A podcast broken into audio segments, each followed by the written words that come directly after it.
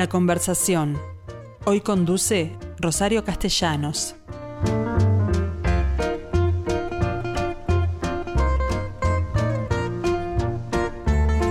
Hola gente, ¿cómo les va?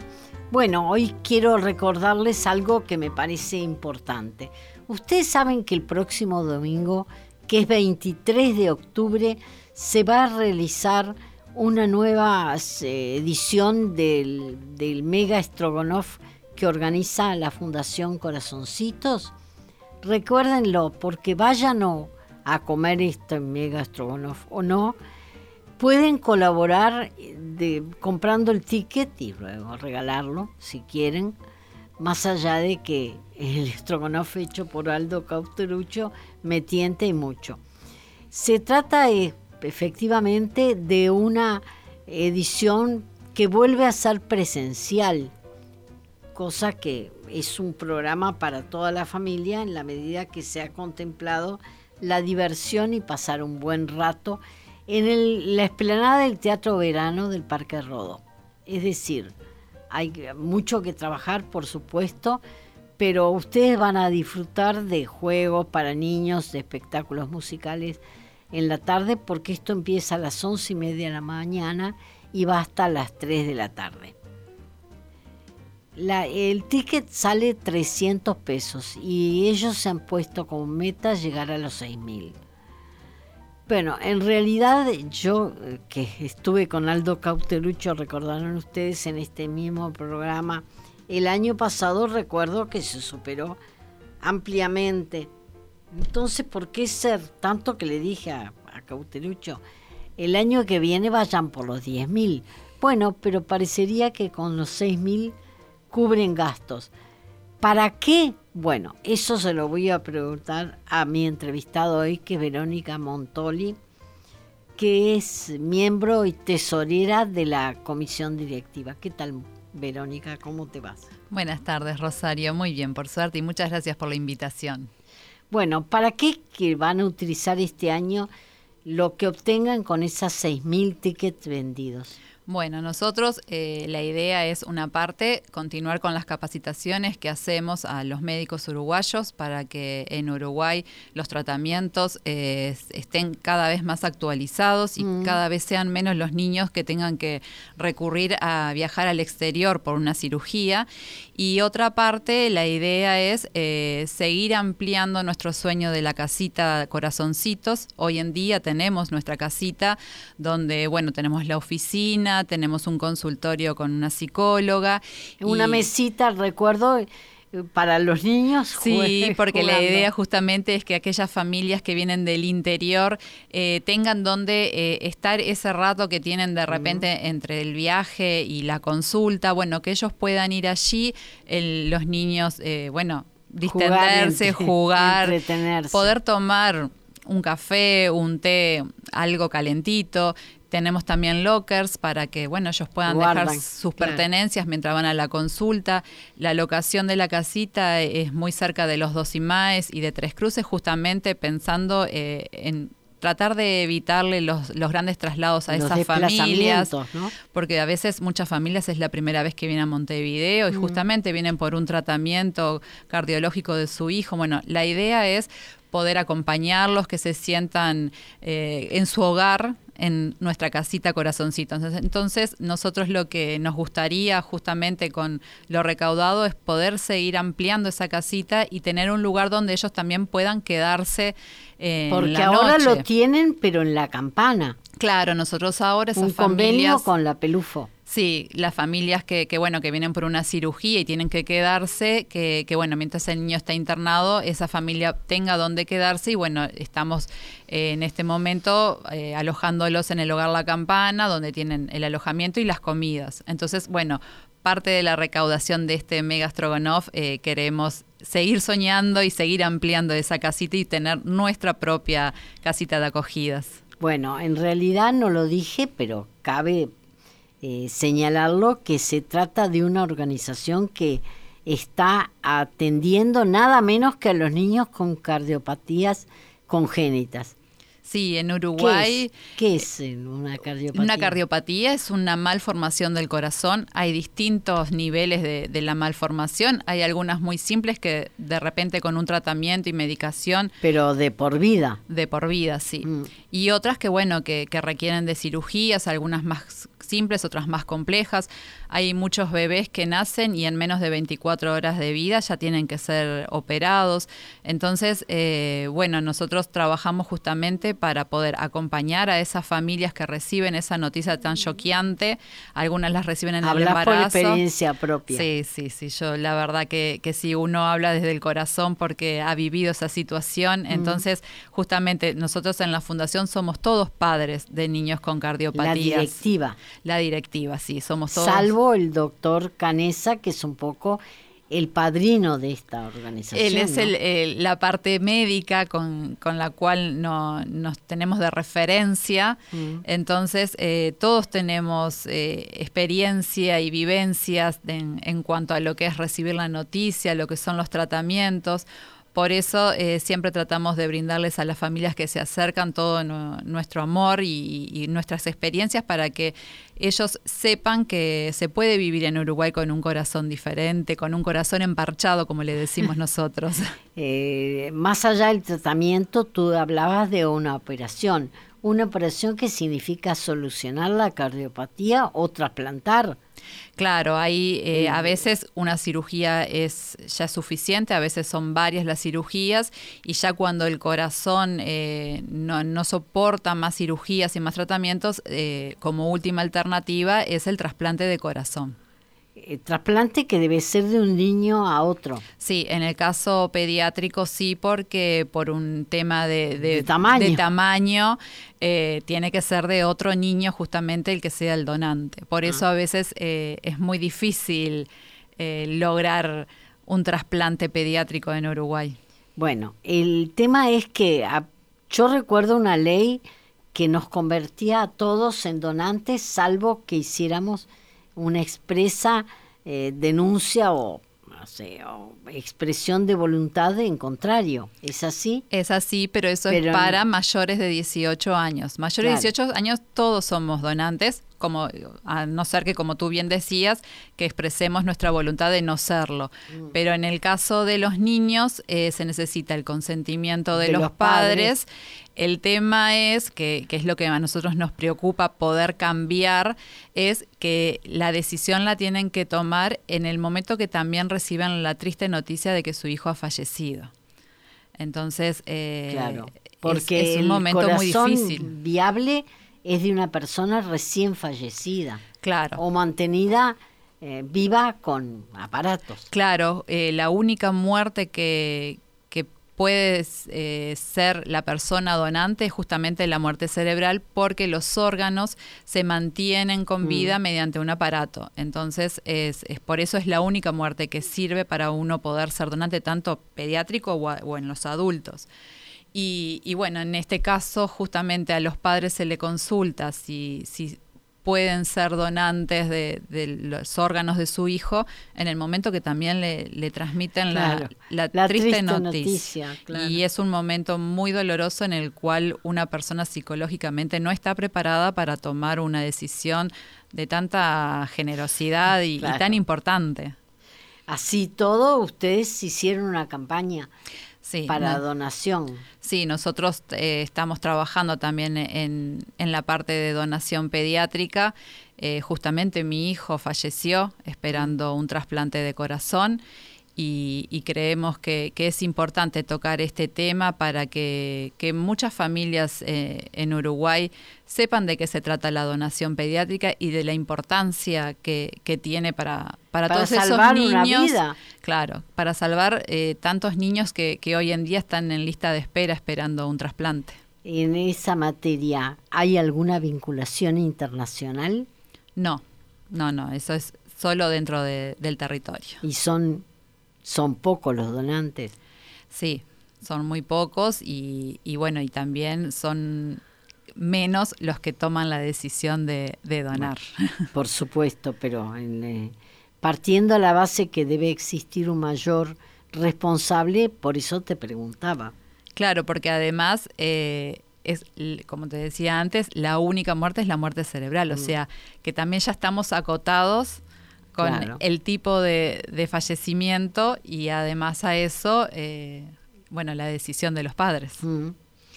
Eh, te quería preguntar, ¿cuándo se advierte? Porque puede ser eh, cuando durante el embarazo que te des cuenta. Sí, hay, hay cardiopatías que se pueden detectar en el embarazo. Eh, es otra de, las ramas en la cual estamos trabajando en la fundación, justamente en la detección precoz. Para, ¿Se puede prevenir? No, prevenir no. Se puede detectar ah. y de esa manera eh, trabajar con esa familia para el momento del nacimiento y también con el equipo para que ese equipo que va a recibir ese bebé esté preparado para recibir un bebé que viene con una cardiopatía, mm. la cual puede ser muy compleja o no. La pregunta siguiente tiene que ver con esto de las complejidades, justamente. ¿En qué medida eh, existe o no en el país una cirugía intrauterina? No, acá en Uruguay no, porque puede ser la solución. sí, eh, es justamente es una cirugía muy, muy complicada y que no, no se ha realizado acá en Uruguay, sí en el exterior. Y por suerte no se ha tenido tampoco casos acá en el Uruguay, muy pocos son los que han, han surgido y que se han tenido que, que justamente viajar para poder realizar esa cirugía. Hablaste de tu experiencia me gustaría que me contaras un poco más, si no es inconveniente, desde el momento que te enteraste a qué edad. Nosotros nos enteramos a los 13 días de nacido Ezio, que él tenía una miocardiopatía dilatada. La miocardiopatía es justamente la cardiopatía que no es operable porque es un mal funcionamiento del músculo lo cual eh, requiere un tratamiento hasta que justamente ese tratamiento empieza a dejar de ser efectivo y se pasa a una lista de trasplante. ¿Y cuánto tiempo puede demorar en el caso que tú tuviste que vivir? Nosotros al año y medio de ESIO ingresó a la lista de trasplante después de una descompensación bastante grave y estuvimos en lista un año y cuatro meses esperando justamente ese Y nunca llegó. Nunca llegó, sí hubieron posibles donantes en, nuestra espera, que, bueno, que esos donantes, sus padres en el momento dijeron no a la donación y, bueno, lamentablemente el corazón de mi hijo no, no resistió más y, partió. Y lo que es importante saber es, una, que hubieron padres, de, de esos padres que dijeron que no, que después se arrepintieron. Claro. Porque es lógico, a veces eh, después uno entiende la importancia de la donación, no en el momento en el que a uno se, le mm. consulta. Mm. Y también sabemos que, por ejemplo, los padres que en otros casos han dicho que sí a la donación, jamás se arrepintieron, al contrario.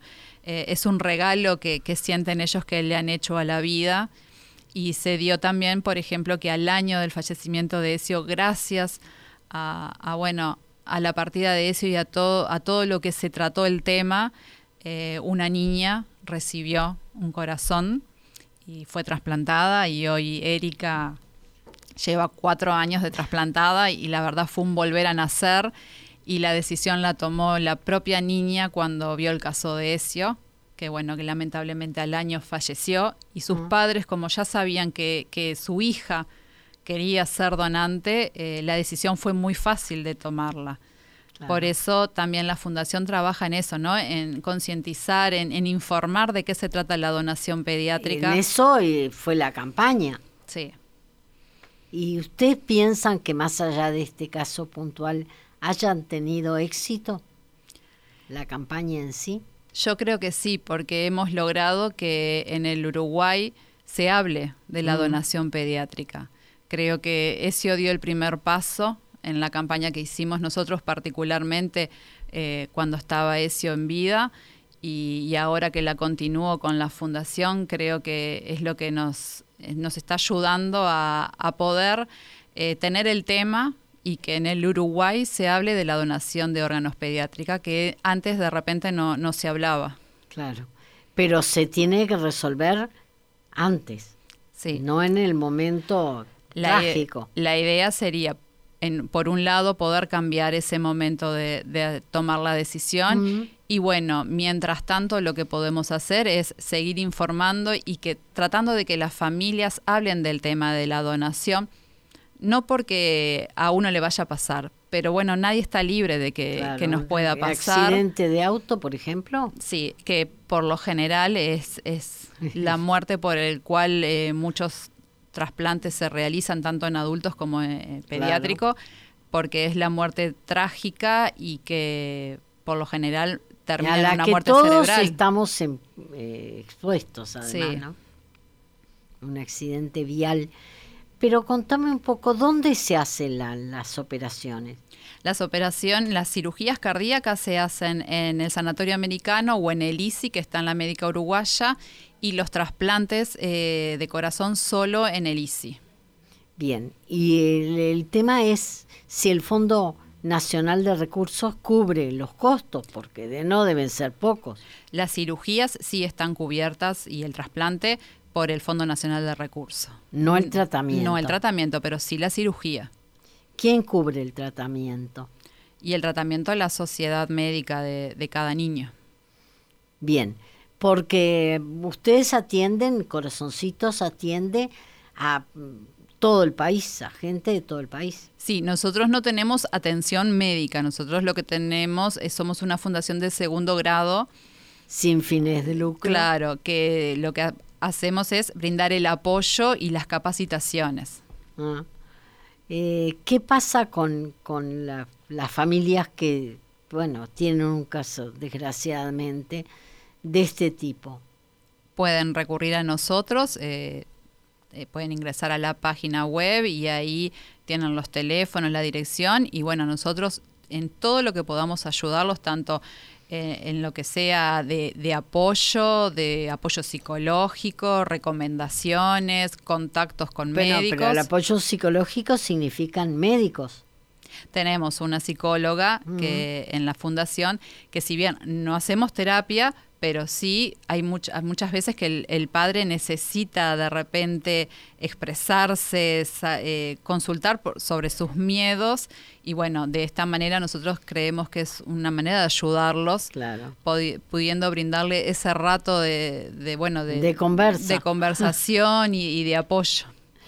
Bueno, eh, efectivamente, ustedes ahora saben que más allá de disfrutar de lo que Aldo Cautorucho, a quien tuve aquí al año pasado, justamente, el regreso a esta condición presencial es importante porque es un evento para disfrutar en familia. Sí, para nosotros es, realmente una fiesta poder eh, compartir con todo el público que siempre nos apoya, pues nosotros en realidad eh, subsistimos y podemos cumplir estos sueños gracias al apoyo de, de las donaciones, tanto de empresas como de familias y personas comunes. Entonces nos parece que es como un devolver un poquito de ese amor que recibimos brindando esta fiesta y que es la verdad es nuestro mega evento, la recaudación más importante que tenemos en el año en la fundación para poder cumplir esos sueños. ¿Qué está previsto para este año? Bueno, este año, como siempre, el Mega Strogonoff, cocinado por Aldo y todo su equipo. Una, eh, que no cobra un peso, ¿no? No, no, él además es el padrino de la fundación. Claro. Y, él que- lo hace con todo el amor que, que tiene para brindar. Pero en realidad además es el jurado de Fuego Sagrado, el programa de, de Canal 12, que yo considero que es el más simpático de los tres. No sé si el que es el que más sabe, pero es un tipo que tiene una calidez en la comunicación muy especial. Y él como persona tiene esa misma Claro. calidez. Yo creo que sí, que no se inventa eso. Bueno, el, el tema entonces es, ¿dónde compró el ticket? El ticket se puede adquirir por Ticantel, por la página web de la fundación, que es corazoncitos.org.uy. ¿Y se paga cómo? Se, eh, bueno, eh, se paga con tarjeta eh, por online, o si no, se puede adquirir el mismo domingo en las boleterías del Teatro de Verano, allí vamos a tener los bonos y bueno, con ese ticket eh, se hacen, adquieren el, el contenedor plástico de corazoncitos. Pero además eh, creo que en este caso hay un contenedor que es un regalo. Claro, el contenedor va de, souvenir, vendría a ser con el estrogonoff dentro y bueno, y con todo el amor de, todos nosotros que, que, bueno, que vamos a estar tres días cocinando ese mega estrogonoff junto a Aldo. Y, y bueno, la idea es esa, de que ellos las personas puedan pasar un, rato ameno disfrutando del día, de los espectáculos. Te corté antes de decir, los espectáculos... Sí, van a haber eh, espectáculos, van a haber juegos inflables para los niños. La idea es esa, que ellos puedan eh, pasar un lindo... Pero los papás también. Y los papás también, porque van a haber espectáculos de música, va a estar el Cuarteto del Amor. Eh, bueno, la idea es justamente esa, que, que sea un momento de diversión y, bueno, y de colaboración para la fundación. Claro. Bueno, en definitiva, están todos invitados porque más allá de, de comprar un ticket, que es una forma de colaborar, tienen nuestro gonof o no, si prefieren regalarlo, para disfrutar porque está hecho por Aldo Cauteruccio que es una garantía en materia de chef. Sí, y bueno, y como tú decías, eh, justamente se puede adquirir los bonos mm. y esos platos que no sean retirados el domingo serán donados. Nosotros eh, los dos años anteriores, como no podíamos hacer nuestra fiesta presencial, eh, igual cocinábamos y se donaban las 7.000 porciones. Entonces, bueno, tenemos los contactos para que este año esos platos que no sean retirados el domingo sean donados y que, bueno, personas que hoy necesitan de, ese plato de comida se vean también beneficiados, no solo la fundación, sino también esas personas. Claro. Bueno, el tema entonces es insistir con que 300 pesos sirve para colaborar. ¿Cómo no? Claro que sí, para colaborar con la háganlo, fundación. Háganlo, eh, coman o no el estrogonoff, háganlo ustedes porque realmente vale la pena lo que está haciendo la fundación. Y quienes ya han probado el estrogonoff dicen que es exquisito. no tengo ninguna duda, pero claro, hay que disponer de un domingo a mediodía. Sí, sí, porque vamos a estar de 11 y 30 a 15 horas. Eh, tú me decías que estuviste tres días trabajando en la previa. Sí, nosotros empezamos ya el jueves eh, con toda la, preparación de la paellera, del lugar, y el viernes a las 8... es gigante. Es gigante, sí, hecha medida, tiene 7 metros de, diámetro, y el viernes a las 8 ya empezamos con lo que es toda la picada de, bueno, de la carne, la cebolla, el ajo, el perejil, todo lo que lleva eh, el megastrogonoff y, y bueno, y el sábado también continuamos con el tema de la picada. Luego a las 7 hacemos eh, la prendida del fuego para que, bueno, hay, esté calentito. Se, acerca al público y, es realmente muy lindo de, ver cuando se prenden los fuegos y, y, bueno, empezamos a cocinar. Y bueno, el domingo estamos también todo el día cocinando. Me decías que están preocupados por el tiempo. Porque todo el, desarrollo del espectáculo y los juegos es al aire libre. Es al aire libre, sí. Por suerte, todos los años que hemos realizado el, Mega Strogonoff, nos han llovido un poco los días previos, pero el día de la fiesta siempre nos ha hecho Va a ocurrir un lo hermoso día. No tengo ninguna Seguro que sí. Eh, porque, bueno, creo que en este caso hay que creer este, que, el objetivo es absolutamente positivo, de manera que lo vamos a hacer nosotros también. Verónica Monteoli, muchísimas gracias por este por esta entrevista y bueno, espero que haya convencido a algún oyente de que puede comprar perfectamente porque 300 pesos, vaya, no es una cantidad disparatada y superemos los 6.000. Por supuesto que sí. Porque el año pasado, ¿qué pasa si se quedan sin, sin porciones? Por suerte, nunca nos ha pasado y siempre lo superamos. Pasa que siempre cocinamos un poco más. En la mm. paellera entra un poco más de porciones, entonces siempre se, se pudo contemplar todas las porciones vendidas y siempre se superó, gracias a Dios, y a, todo el público que, colabora, así que desde ya, Rosario, muchísimas gracias por esta entrevista. Más de 7.000 el año pasado. Sí, sí. Lo... Yo me acuerdo que cuando Cauterucho me lo, me lo comunicó, dije, bueno, el, el año que viene tírense a las 10.000 y bueno, estamos, lo estamos pensando. No, no, no, creas que no lo. No me sorprendió cuando vi que con seis miles se alcanzaba. Porque yo creo que la gente está ávida de programas al aire libre. Sí, sí. Pero bueno, como era el, eh, retomar la, eh, presencialidad. bueno, no, no quisimos tampoco prometer mucho más de 6.000, pero seguramente que, que, ya el año que viene superemos ese número. Bien, espero que sí, que me lo tengan informada, porque creo que vale la pena.